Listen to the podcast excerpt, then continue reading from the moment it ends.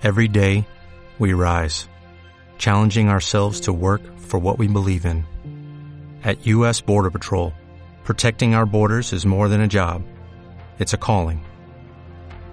Agents answer the call, working together to keep our country and communities safe. If you are ready for a new mission, join U.S. Border Patrol and go beyond. Learn more at cbp.gov/careers.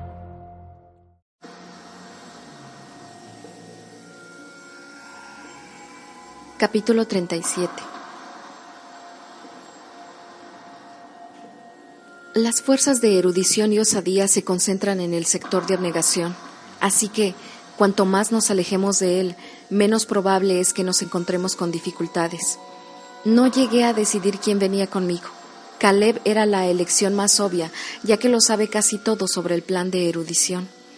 Marcus insistió en ir, a pesar de mis protestas, porque se le dan bien los ordenadores. Y mi padre actuó como si su puesto en la operación estuviera decidido desde el principio. Me quedo mirando unos segundos a los demás que corren en dirección contraria, hacia la seguridad, hacia cordialidad, y después me vuelvo hacia el otro lado, hacia la ciudad, hacia la guerra. Nos ponemos junto a las vías del tren que nos llevará hasta el peligro.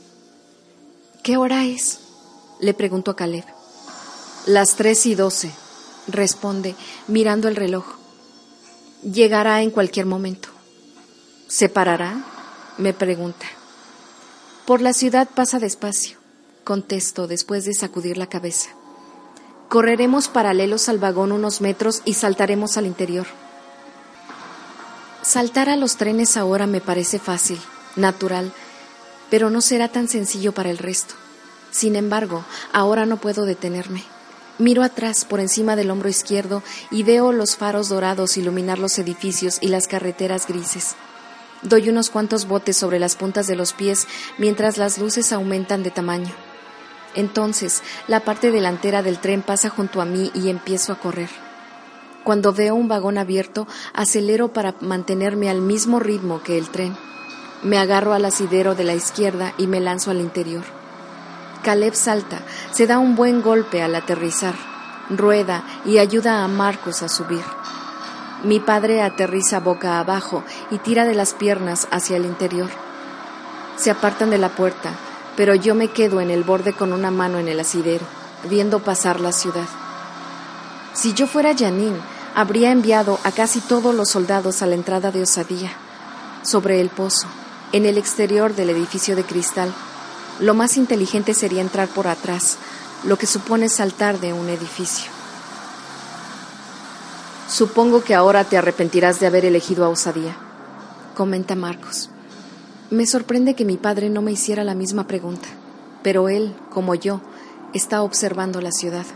El tren pasa por el complejo de erudición que está a obscuras, de lejos parece en calma y, seguramente, dentro de esos muros se respira la tranquilidad. Están lejos del conflicto y de la realidad de lo que han hecho. Ni siquiera después de que los líderes de tu facción decidieran unirse a un complot para acabar con el gobierno, insiste Marcos. Tenía que aprender algunas cosas. ¿A ser valiente? Pregunta mi padre en voz baja. A ser altruista, respondo. A menudo las dos cosas son lo mismo. ¿Por eso te tatuaste el símbolo de abnegación en el hombro? Pregunta Caleb. Estoy casi segura de distinguir una sonrisa en los ojos de mi padre. Le devuelvo débilmente la sonrisa y asiento. Y el de osadía en el otro. El edificio de cristal que se yergue sobre el pozo hace que la luz del sol me dé en los ojos. Me pongo de pie y me agarro al asidero de la puerta para no caerme. Ya casi hemos llegado. Cuando les diga que salten, saltan tan lejos como puedan. ¿Saltar? pregunta Caleb. Estamos a siete plantas de altura, Tris. A un tejado, añado, al ver su cara de pasmo, le digo. Por eso lo consideran una prueba de valentía. La valentía depende en gran medida de la perspectiva.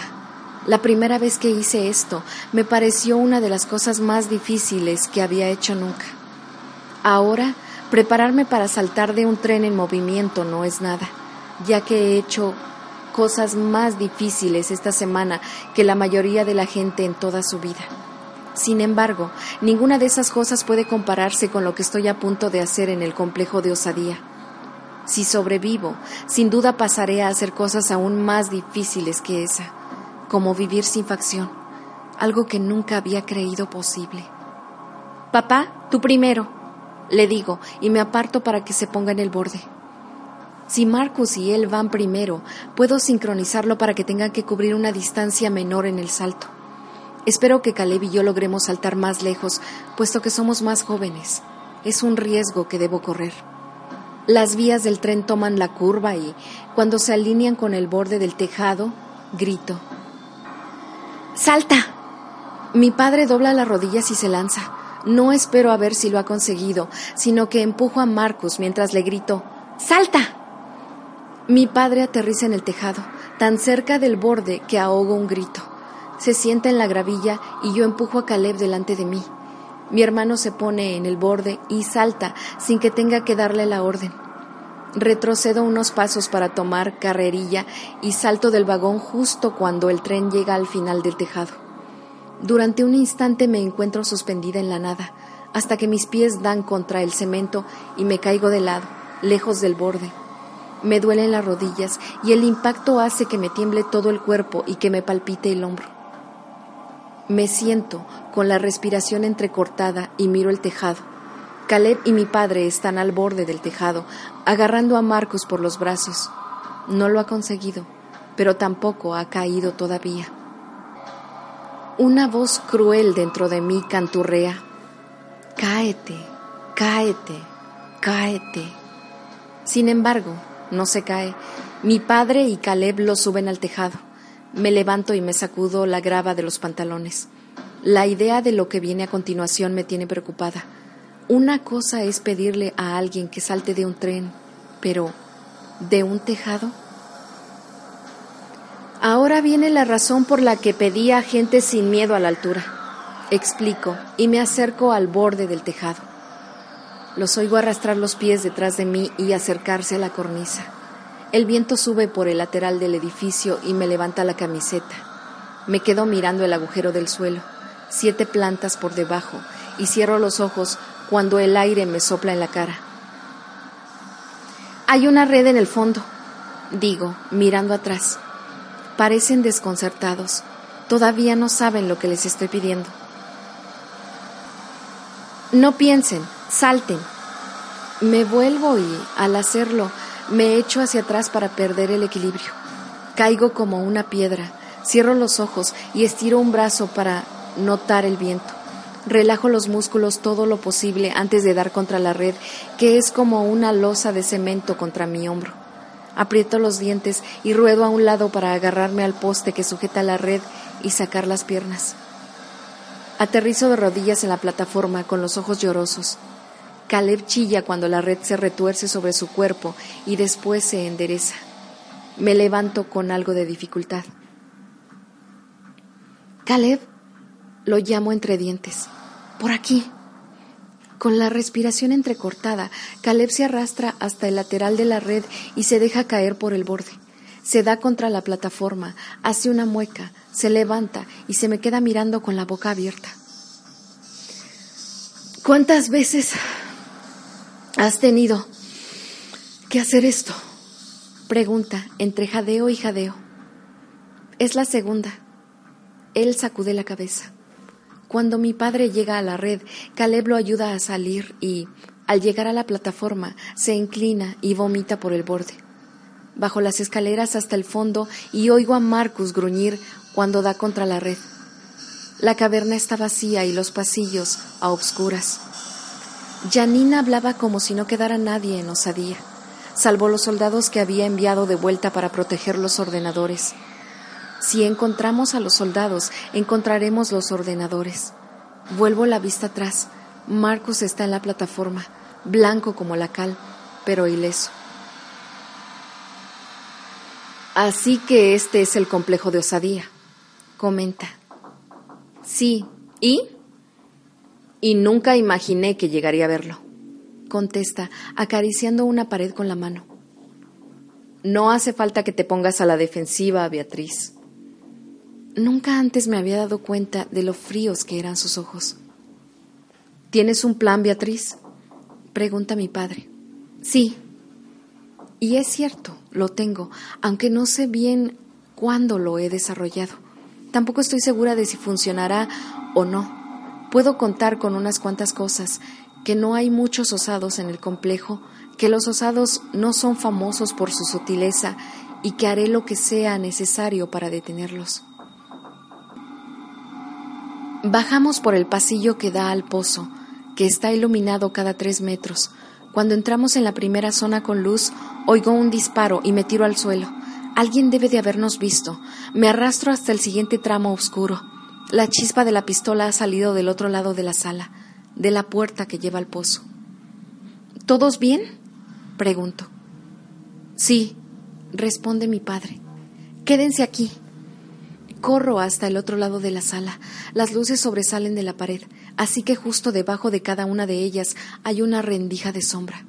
Soy lo bastante menuda como para esconderme en ella si me pongo de lado. Puedo arrastrarme por el borde de la sala y sorprender al guardia que nos ha disparado antes de que me meta una bala en la cabeza. Puede. Una de las cosas que agradezco a Osadía es la preparación para eliminar el miedo. Seas quien seas, baja el arma y levanta las manos, grita una voz. Me vuelvo hacia un lado y aprieto la espalda contra la pared de piedra. Me muevo rápidamente, cruzando un pie por delante del otro y entrecerrando los ojos para intentar ver en la oscuridad. Oigo otro tiro. Llego a la última luz y me quedo un instante en la sombra, adaptándome a la iluminación. No puedo ganar en una pelea, pero si me muevo deprisa, no tendré que pelear. Con pasos ligeros camino hacia el guardia que está en la puerta. A pocos metros me doy cuenta de que conozco ese pelo oscuro que siempre brilla, incluso en la penumbra, y esa larga nariz de puente estrecho.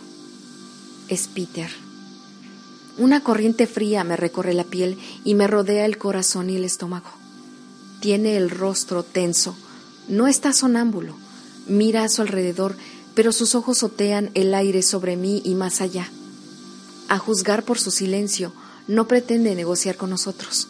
Nos matará sin hacer preguntas. Me humedezco los labios, corro los últimos pasos y golpeo con la almohadilla de la palma de la mano. Acierto en la nariz y él grita y levanta las dos manos para cubrirse la cara. Mi cuerpo recibe una sacudida de energía nerviosa y, Mientras él entrecierra los ojos, yo le doy una patada en la ingle. Cae de rodillas y con él la pistola, que corro a recoger para ponérsela contra la cabeza. ¿Estás despierto? Pregunto. Él levanta la cabeza y yo meto la bala en la recámara, arqueando una ceja. Los líderes de osadía evaluaron mi historial y me sacaron de la simulación. ¿Por qué supusieron que ya tenías tendencias homicidas y que no te importaría matar a unos cuantos cientos de personas estando consciente? Respondo. Tiene sentido. No soy un asesino. Jamás había conocido a un veraz tan mentiroso, le digo, dándole golpecitos en el cráneo con la pistola. ¿Dónde están los ordenadores que controlan la simulación, Peter? No me dispararás. La gente tiende a sobrevalorarme, respondo en voz baja. Creen que no puedo ser cruel porque soy pequeña, mujer o estirada, pero se equivocan. Muevo el cañón ocho centímetros a la izquierda y le disparo en el brazo. Su grito retumba por el pasillo, la sangre sale a chorros de la herida y él vuelve a gritar, apretando la frente contra el suelo. Coloco otra vez la pistola sobre su cabeza sin hacer caso de la punzada de culpabilidad que noto en el pecho. Ahora que eres consciente de tu error, te daré otra oportunidad para contarme lo que necesito saber. Si no, te dispararé en otro sitio peor. Aviso. Otra cosa con la que puedo contar. Peter no es nada altruista. Se vuelve hacia mí y me clava un ojo muy brillante se muerde el labio inferior y la respiración le tiembla al salir, y al entrar, y al volver a salir.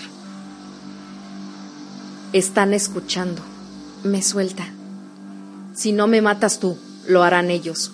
Solo te lo diré si me sacas de aquí. ¿Qué? Que me saques a... de aquí, dice, haciendo una mueca de dolor. ¿Quieres que te lleve conmigo? ¿Que me lleve a la persona que intentó matarme? Sí, gruñe. Si es que quieres que te diga lo que necesitas saber. Parece una elección, pero no la hay. Cada minuto que paso mirando a Peter, pensando en cómo me persiguen mis pesadillas y en el daño que me hizo, es otro minuto en el que muere otra docena de abnegados a manos del ejército dormido de osadía. Está bien, respondo, a punto de ahogarme con la palabra. Está bien. Oigo pasos detrás de mí. Con el arma bien sujeta, me vuelvo. Mi padre y los demás se acercan a nosotros. Mi padre se quita su camiseta de manga larga y veo que lleva una camiseta gris de manga corta debajo. Se agacha al lado de Peter y le ata con fuerza la tela alrededor del brazo. Mientras aprieta la tela contra la sangre que le corre por el brazo, me mira y pregunta. ¿De verdad era necesario dispararle? No respondo. A veces el dolor es por el bien común, dice Marcos con mucha calma. Me lo imagino de pie ante Tobías, con un cinturón en la mano, y oigo el eco de su voz. Es por tu propio bien. Me quedo mirándolo unos segundos. ¿De verdad se lo creerá? Suena como algo que diría un osado. Vamos, levántate, Peter. ¿Quieres que camine? pregunta Caleb. ¿Te has vuelto loca? ¿Le he disparado en la pierna? Pregunto a mi vez. No, así que va a caminar. ¿A dónde, Peter? Caleb lo ayuda a levantarse. Al edificio de cristal, responde, haciendo una mueca octava planta.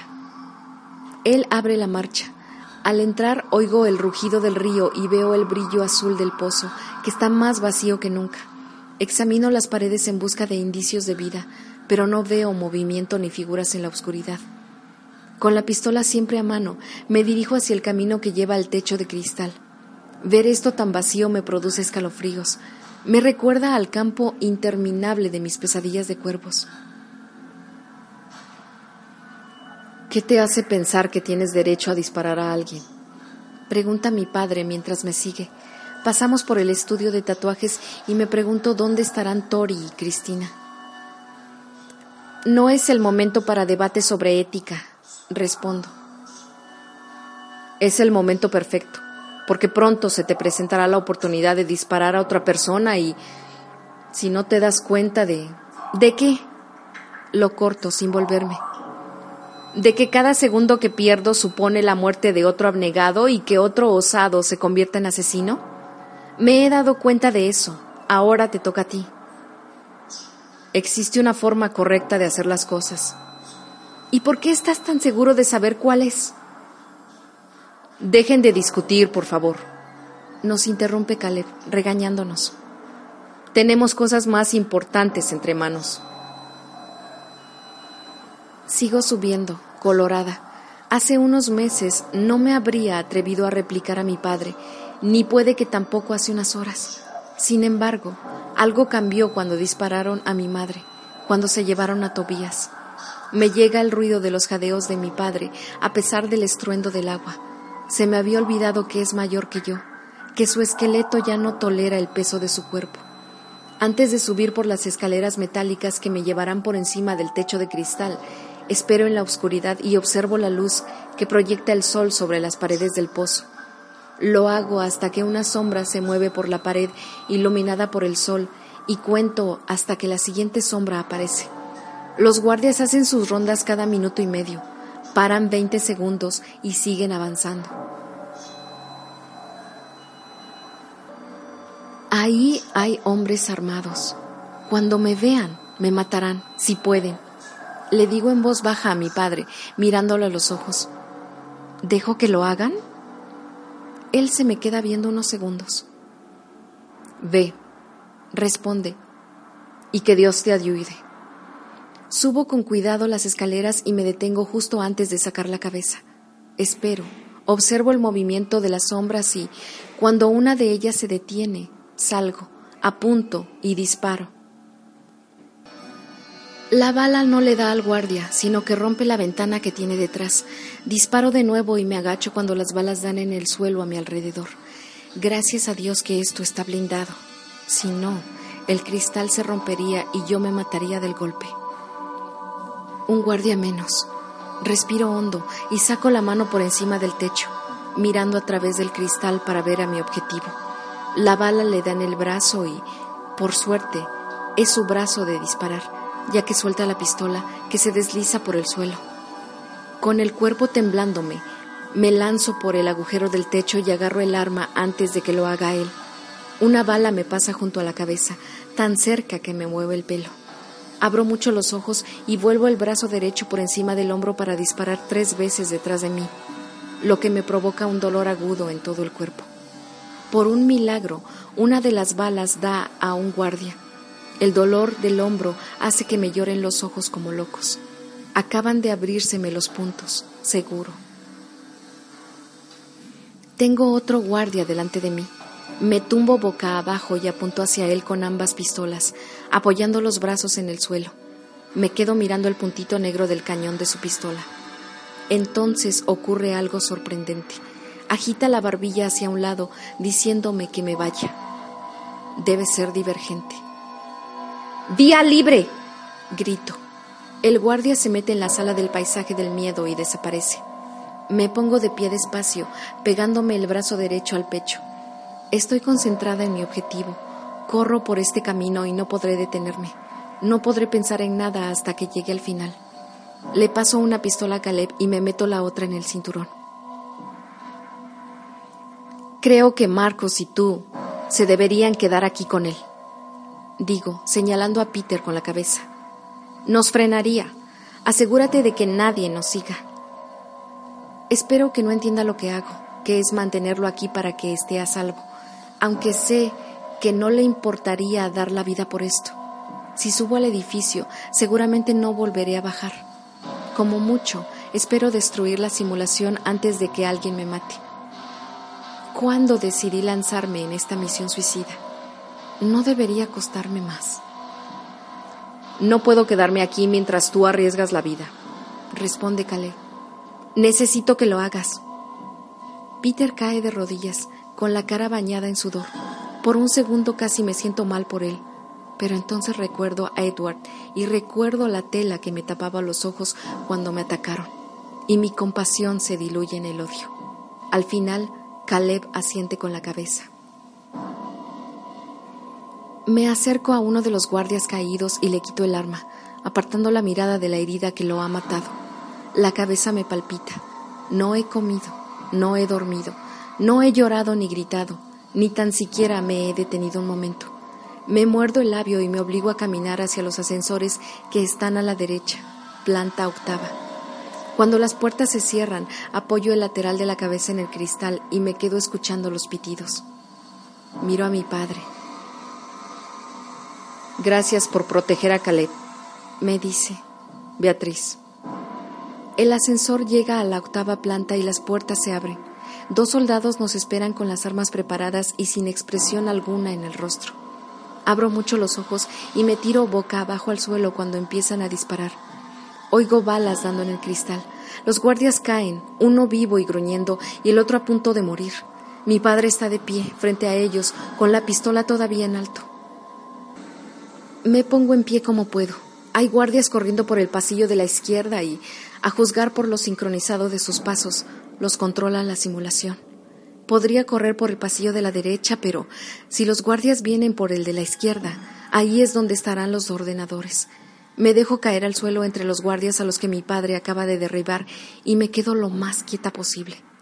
Mi padre sale del ascensor y corre hacia el pasillo de la derecha para atraer la atención de los guardias. Me tapo la boca con la mano para no gritarle. Tarde o temprano, ese pasillo se acabará. Aunque intento bajar la cabeza para no verlo, no lo consigo. Me asomo por encima de la espalda del guardia. Mi padre se vuelve para disparar a los guardias que lo persiguen, pero no es lo bastante rápido. Una bala le da en el estómago y él deja escapar un gruñido tan fuerte que casi lo notó en el pecho. Se agarra el vientre, se da con los hombros contra la pared y dispara una vez y otra. Los guardias están dentro de una simulación, así que siguen avanzando a pesar de los tiros que reciben. Siguen avanzando hasta que se les para el corazón, aunque no llegan hasta mi padre. A mi padre se le escurre la sangre entre los dedos y su rostro pierde color. Un disparo más y cae el último guardia. Papá, digo, intento que sea un grito, pero no es más que un susurro. Cae al suelo. Nos miramos a los ojos como si los metros que nos separan no fueran nada. Abre la boca como si fuera a decir algo, pero la mandíbula le cae hasta el pecho y su cuerpo se relaja. Me arden los ojos y estoy demasiado débil para levantarme. El olor a sudor y sangre me da náuseas. Quiero apoyar la cabeza en el suelo y dejar que todo acabe. Quiero dormir y no volver a despertar. Sin embargo, lo que le dije a mi padre era cierto. Cada segundo que perdemos supone la muerte de otro miembro de abnegación. Ya solo me queda una cosa que hacer en el mundo. Destruir la simulación. Consigo levantarme, corro por el pasillo y tuerzo a la derecha al final. Solo hay una puerta delante, así que la abro. La pared de enfrente está cubierta de pantallas de 30 centímetros de alto por 30 de ancho. Hay docenas y cada una de ellas muestra una zona distinta de la ciudad. La valla, el centro, las calles del sector de abnegación, rebosantes de soldados de osadía, la planta baja del edificio en el que estamos, donde Caleb, Marcos y Peter esperan mi regreso. Es una pared en la que aparece todo lo que he visto y sabido en mi vida. En una de ellas hay una línea de código en vez de una imagen, una línea que pasa tan deprisa que soy incapaz de leerla. Es la simulación, el código compilado, una complicada lista de órdenes que se anticipan a miles de resultados posibles y los solucionan. Frente a la pantalla hay una silla y un escritorio, y sentado en la silla veo a un soldado de osadía. Tobías,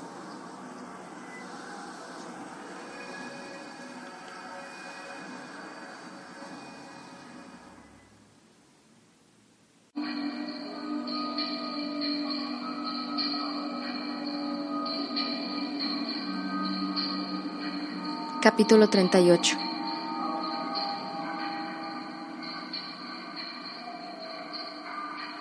Tobías vuelve la vista atrás y me mira con sus oscuros ojos. Frunce el ceño, se pone de pie. Parece desconcertado. Levanta la pistola. Suelta el arma. Me ordena. Tobías, estás en una simulación. Suelta el arma o disparo. Insiste. Janine dijo que no me reconocería y que la simulación convertía a los amigos de Tobías en enemigos. Me disparará si tiene que hacerlo. Dejo el arma a mis pies. ¡Suelta el arma! Me grita. Ya lo he hecho. Una vocecita en mi cabeza me canturrea que no me oye, que no me ve, que no me conoce. Las llamas me lamen los ojos. No puedo quedarme aquí y dejar que me dispare. Corro hacia él y lo agarro por la muñeca. Noto el movimiento de sus músculos al apretar el gatillo y me agacho justo a tiempo. La bala se estrella contra la pared que tengo detrás. Entre jadeos le doy una patada en las costillas y le retuerzo la muñeca con todas mis fuerzas. Suelta la pistola. Es imposible que venza a Tobías en una pelea, lo tengo claro, pero debo destruir el ordenador. Me lanzo a por la pistola y, antes de llegar a ella, me agarra y me empuja a un lado. Me quedo mirando sus ojos, oscuros y turbados, durante un instante, hasta que me da un puñetazo en la mandíbula. Mi cabeza te tuerce hacia un lado e intento apartarme de él a la vez que levanto las manos para protegerme la cara. No puedo caerme. Si caigo, me dará una patada y eso será peor, mucho peor. Sin hacer caso del dolor de la mandíbula, le doy con el talón a la pistola para que no pueda recogerla y le pego una patada en el estómago. Él me agarra el pie y tira, de modo que caigo sobre mi hombro. El dolor me oscurece la visión por los bordes. Lo miro y él levanta el pie como si fuera a darme una patada, así que ruedo hasta ponerme de rodillas y alargo la mano para alcanzar la pistola. No sé qué haré con ella. No puedo dispararle. No puedo dispararle, no puedo. Tobías está ahí, en alguna parte. Me agarra por el pelo y tira de mí. Yo echo la mano atrás y me aferro a su muñeca, pero es demasiado fuerte y me doy con la frente en la pared. Tobías está ahí, en alguna parte. Tobías. Lo llamo. ¿Ha vacilado su mano? Me retuerzo para darle una patada y acierto con el talón en su pierna. Cuando mi pelo se le escurre entre los dedos, me tiro a por la pistola y agarro el frío metal con la punta de los dedos. Me pongo boca arriba y apunto a Tobías con la pistola. Tobías, sé que estás ahí. Sin embargo, si lo estuviera, seguramente no se dirigiría a mí como si esta vez pretendiera matarme de verdad. Me palpita la cabeza. Me levanto. Tobías, por favor. Le suplico. Soy lamentable. Las lágrimas me calientan la cara.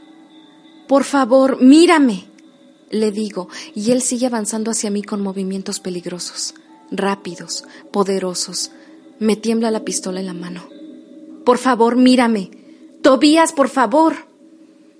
Incluso cuando frunce el ceño, su expresión es pensativa y recuerdo la curva que forman sus labios cuando sonríe. No soy capaz de matarlo. No sé si lo que siento es amor. No sé si es por eso, pero estoy segura de lo que haría él si estuviera en mi lugar y yo en el suyo, y estoy segura de que no hay nada en el mundo que sea más importante que su vida. He hecho esto antes en mi paisaje del miedo, con la pistola en la mano y una voz gritándome que dispare a la gente que quiero. Aquella vez preferí morir antes que hacerlo, aunque no sé de qué me va a servir eso ahora. Sin embargo, sé lo que es correcto, lo sé sin lugar a dudas. Mi padre dice decía que el sacrificio tiene poder. Le doy la vuelta a la pistola y pongo el mango en la palma de Tobías. Él me pone el cañón en la frente. Ya no lloro, y el aire que me da en las mejillas me resulta frío. Le pongo la mano en el pecho para poder sentir el latido de su corazón. Al menos su latido sigue siendo suyo. La bala entra en la recámara. A lo mejor me resulta tan fácil como en el paisaje del miedo, como en mis sueños. A lo mejor no será más que un ruido fuerte que apagará todas las luces y me llevará a otro mundo. Me quedo quieta y espero. ¿Se me perdonará por todo lo que he hecho para llegar hasta aquí? No lo sé. No lo sé. Por favor.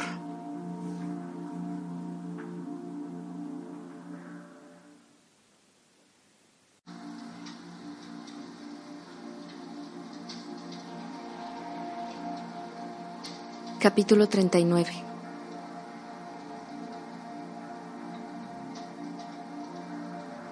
El disparo no llega. Tobías se me queda mirando con la misma ferocidad, aunque no se mueve. ¿Por qué no me dispara? Su corazón late con fuerza contra la palma de mi mano y mi propio corazón se aligera. Es divergente, puede luchar contra esta simulación, contra cualquier simulación. Tobías, soy yo. Doy un paso adelante y lo abrazo. Su cuerpo permanece rígido y le late más deprisa el corazón. Lo noto contra la mejilla. Un golpe contra mi mejilla, un golpe cuando la pistola cae al suelo. Me agarra por los hombros con demasiada fuerza, clavándome los dedos en el sitio del que me sacaron la bala. Grito mientras él me echa un poco hacia atrás. Quizá pretenda matarme de una forma más cruel. Tris, dice, y vuelve a ser él. Su boca choca con la mía. Me rodea con un brazo y me levanta, me aprieta contra él y me clava las manos en la espalda. Tiene la cara y la nuca cubiertos de sudor, le tiembla el cuerpo y a mí me arde el hombro. Pero no me importa, no me importa, no me importa. Me deja en el suelo y me mira mientras me acaricia con los dedos la frente, las cejas, las mejillas y los labios. Se le escapa una mezcla de sollozo, suspiro y gemido y me vuelve a besar. Las lágrimas hacen que le brillen los ojos. Nunca imaginé que vería llorar a Tobías. Duele. Me aprieto contra su pecho y lloro sobre su camisa. Entonces vuelve a palpitarme la cabeza y a dolerme el hombro, y es como si todo mi cuerpo pesara el doble. Me apoyo en él y él me sostiene. ¿Cómo lo has hecho? Pregunto. No lo sé. Responde. Oí tu voz. Al cabo de unos segundos recuerdo la razón por la que estoy aquí, así que me aparto, me limpio las mejillas con el dorso de la mano y me vuelvo de nuevo hacia las pantallas. Veo una que da a la fuente y recuerdo que Tobías se puso paranoico cuando empecé a despotricar allí contra osadía. No dejaba de mirar la pared que había por encima de la fuente. Ahora sé por qué. Nos quedamos quietos un momento. Creo que sé lo que está pensando porque yo estoy pensando lo mismo. ¿Cómo puede algo tan pequeño controlar a tanta gente? ¿Era yo el que hacía funcionar la simulación? Pregunta. Creo que más bien la supervisabas. Ya está casi completa. No sé cómo, pero Janine ha conseguido que funcione sola. Es increíble, responde sacudiendo la cabeza. Terrible, malvado, pero increíble.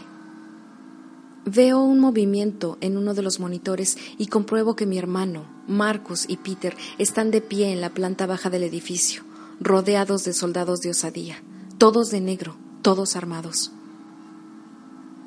Tobías, digo rápidamente, ahora. Corre a la pantalla del ordenador y le da unas cuantas veces con el dedo. No veo lo que hace, ya que no logro apartar la mirada de mi hermano, que sostiene la pistola que le di alejada del cuerpo, como si estuviera dispuesto a usarla. Me muerdo el labio y pienso, no dispares. Tobías pulsa en la pantalla unas cuantas letras que no entiendo. No dispares. Veo un relámpago de luz, la chispa de una de las pistolas y ahogo un grito. Mi hermano, Marcus y Peter se tiran al suelo con los brazos sobre la cabeza. Al cabo de un momento se mueven, así que sé que siguen vivos y los soldados avanzan. Un anillo negro rodea a mi hermano. Tobías. Insisto. Él vuelve a tocar la pantalla y toda la planta baja guarda silencio. Dejan caer los brazos a los lados. Entonces los osados despiertan. Mueven las cabezas de un lado a otro, sueltan las armas y mueven los labios como si gritaran. Después se empujan unos a otros y algunos caen de rodillas con la cabeza entre las manos y se ponen a mecerse adelante y atrás, adelante y atrás. Toda la tensión que se me acumulaba en el pecho se desvanece y me siento, suspirando. Tobías se agacha al lado del ordenador y levanta el lateral de la carcasa. Tengo que sacar los datos para que no vuelvan a iniciar la simulación. Explica. Observo el frenesí de la pantalla. Es el mismo que debe de estar produciéndose en las calles. Examino los monitores uno a uno, en busca de alguno en el que se vea el sector de abnegación. Por fin encuentro el único que lo muestra. Está al otro lado de la sala, al fondo. Los osados de esa pantalla se disparan entre sí, se empujan, gritan. Es el caos. Hombres y mujeres de negro caen al suelo. La gente corre en todas direcciones. Lo tengo, anuncia Tobías, enseñándome el disco duro del ordenador. Es un trozo de metal del tamaño de la palma de su mano. Me lo ofrece y yo me lo meto en el bolsillo de atrás. Tenemos que irnos le digo, poniéndome de pie y señalando la pantalla de la derecha. Sí, responde, pasándome un brazo sobre los hombros. Vamos. Caminamos juntos por el pasillo y doblamos la esquina. El ascensor me recuerda a mi padre y no consigo evitar mirar su cadáver. Está en el suelo, al lado del ascensor, rodeado de los cadáveres de varios guardias. Se me escapa un grito de dolor y vuelvo la cara. Noto que la bilis me sube a la garganta y vomito contra la pared. Durante un segundo es como si todo lo que tengo dentro se rompiera y me agacho junto a un cadáver, respirando por la boca para no oler la sangre. Me tapo la boca con la mano para ahogar un sollozo. Cinco segundos más. Cinco segundos de debilidad y después me levanto. Uno, dos, tres, cuatro, cinco. No soy muy consciente de lo que me rodea. Hay un ascensor, una habitación de cristal y una ráfaga de aire frío. Hay un grupo de soldados de osadía gritando. Busco el rostro de Caleb, pero no lo encuentro. No lo encuentro hasta que dejamos el edificio de cristal y salimos a la luz del día. Caleb corre hacia mí cuando cruzo la puerta y yo me dejo caer sobre él. Me abraza con fuerza. ¿Papá? Pregunta y yo sacudo la cabeza. Bueno, responde y casi se ahoga con la palabra. Es lo que él habría querido. Por encima del hombro de Caleb veo que Tobías se detiene a medio paso, que todo su cuerpo se queda rígido y que clava la mirada en Marcos. Con las prisas por destruir la simulación, se me olvidó avisarlo. Marcos se acerca a Tobías y abraza a su hijo. Tobías se queda paralizado, con los brazos caídos y la cara sin expresión alguna. Veo que la nuez le sube y le baja y que sus ojos miran al techo.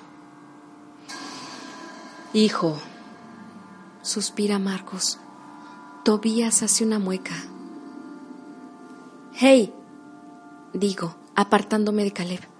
Recuerdo la caricia del cinturón en la muñeca durante mi visita al paisaje del miedo de Tobías y me meto entre ellos para apartar a Marcos.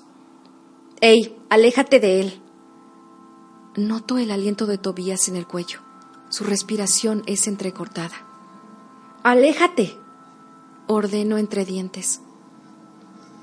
Beatriz, ¿qué haces? Pregunta Caleb.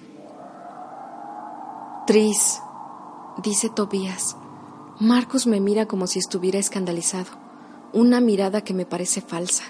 Tiene los ojos y la boca demasiado abiertos si supiera cómo quitarle esa expresión de un guantazo, lo haría. No todos los artículos de erudición eran una sarta de mentiras, explico, entrecerrando los ojos. ¿De qué hablas? pregunta Marcus en voz baja. No sé qué te habrán contado, Beatriz, pero la única razón por la que todavía no te he pegado un tiro es porque no soy yo la que debe hacerlo. Lo interrumpo. Aléjate de él si no quieres que cambie de idea. Las manos de Tobías me rodean los brazos y me los aprietan. Marcos me mira a los ojos durante unos segundos y no puedo evitar verlos como pozos negros, igual que en el paisaje de Tobías. Entonces aparta la mirada. Tenemos que irnos, dice Tobías con voz temblorosa. El tren estará a punto de llegar. Caminamos por el duro suelo hacia las vías del tren. Tobías va con la mandíbula apretada y la vista fija al frente. Me arrepiento un poco de lo que he hecho. Quizá debería haber dejado que él se enfrentara a su padre por sí mismo. Lo siento, mascullo. No tienes nada que sentir, contesta, tomándome de la mano. Todavía le tiemblan los dedos. Si subimos al tren en dirección contraria, hacia el exterior de la ciudad en vez del interior, llegaremos a la sede de cordialidad. Le digo. Allí fueron los demás. ¿Y verdad? pregunta mi hermano. ¿Qué crees que harán? No sé cómo responderá verdad ante el ataque. No estarán aliados con erudición, nunca harían algo tan solapado, pero quizá tampoco luchen contra ellos. Nos quedamos junto a las vías unos minutos hasta que llega el tren. Al final, Tobías me levanta en brazos porque no puedo más y apoyo la cabeza en su hombro, inhalando con ganas el olor de su piel. Desde que me salvó del ataque, asocio ese aroma con la seguridad. Así que, mientras estoy concentrada en él, me siento a salvo. Lo cierto es que no me sentiré a salvo del todo mientras Peter y Marcus estén con nosotros. Intento no mirarlos, pero noto su presencia como si fuera una manta sobre la cara. La crueldad del destino es que debo viajar con las personas que odio, mientras que las que amo yacen muertas detrás de mí. Muertas o convertidas en asesinas. ¿Dónde estarán ahora Cristina y Tori? ¿Vagando por las calles, abrumadas por la culpa después de lo que han hecho? ¿O han vuelto sus armas contra la gente que las obligó a hacerlo? ¿O también han muerto?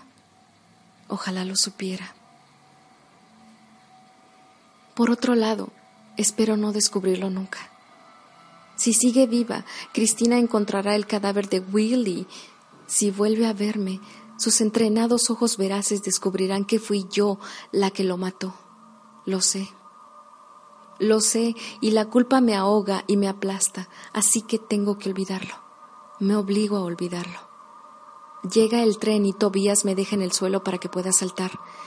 Corro unos cuantos pasos junto al vagón y me lanzo al interior, aterrizando sobre el brazo izquierdo. Me retuerzo por el suelo y me siento contra la pared.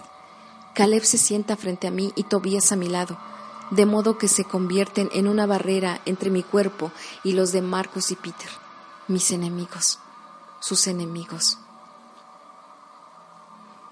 El tren toma una curva y veo la ciudad detrás de nosotros. Se hará cada vez más pequeña hasta que veamos el punto en el que acaban las vías y empiezan los bosques y campos que vi por última vez cuando era demasiado joven para apreciarlos. La amabilidad de los cordiales nos consolará un tiempo, aunque no podremos quedarnos allí para siempre. Pronto, erudición y los corruptos líderes de osadía irán a buscarnos y tendremos que movernos. Tobías me aprieta contra él.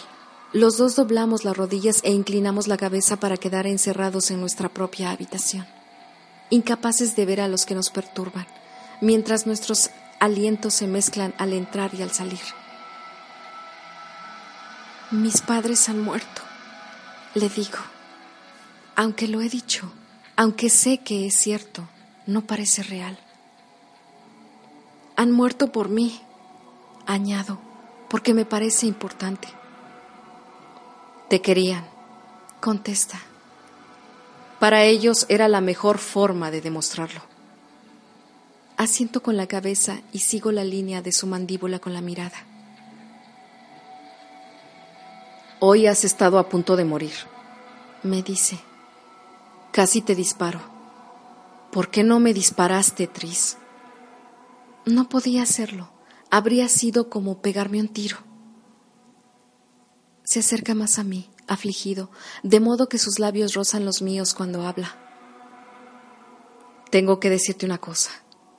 Añade, yo le paso los dedos por los tendones de la mano y lo miro. Puede que esté enamorado de ti, dice, y sonríe un poco. Pero estoy esperando a estar seguro para decírtelo. Qué sensato por tu parte respondo, sonriendo. Deberíamos buscar un papel para que hicieras una lista, una gráfica o algo. Noto su risa contra el costado, su nariz deslizándose por mi mandíbula, sus labios detrás de mi oreja. Puede que ya esté seguro, pero que no quiera asustarte. Concluye. Entonces deberías conocerme mejor, respondo, riéndome. Está bien, pues te quiero. Lo beso mientras el tren se dirige a una tierra oscura e incierta.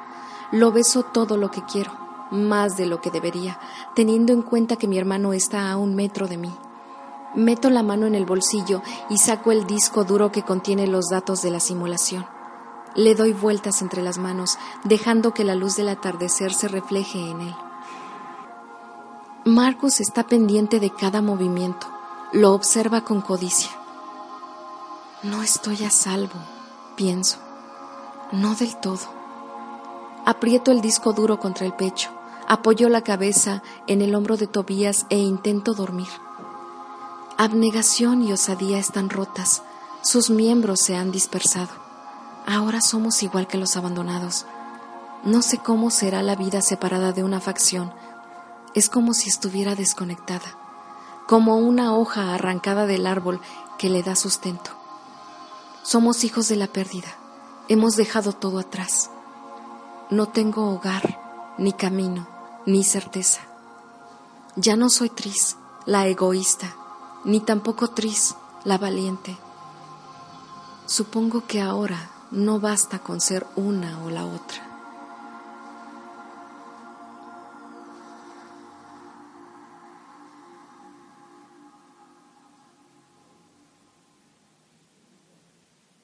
¿Te preocupas por tu familia? Entonces, ¿por qué darles solo huevos ordinarios cuando pueden disfrutar de lo mejor? Eggland's Best, los únicos huevos con ese delicioso sabor fresco de granja, además de la mejor nutrición como 6 veces más vitamina D, 10 veces más vitamina E y 25% menos de grasa saturada que los huevos regulares, además de muchos otros nutrientes importantes. Así que, dales los mejores huevos. Eggland's Best, mejor sabor, mejor nutrición, mejores huevos.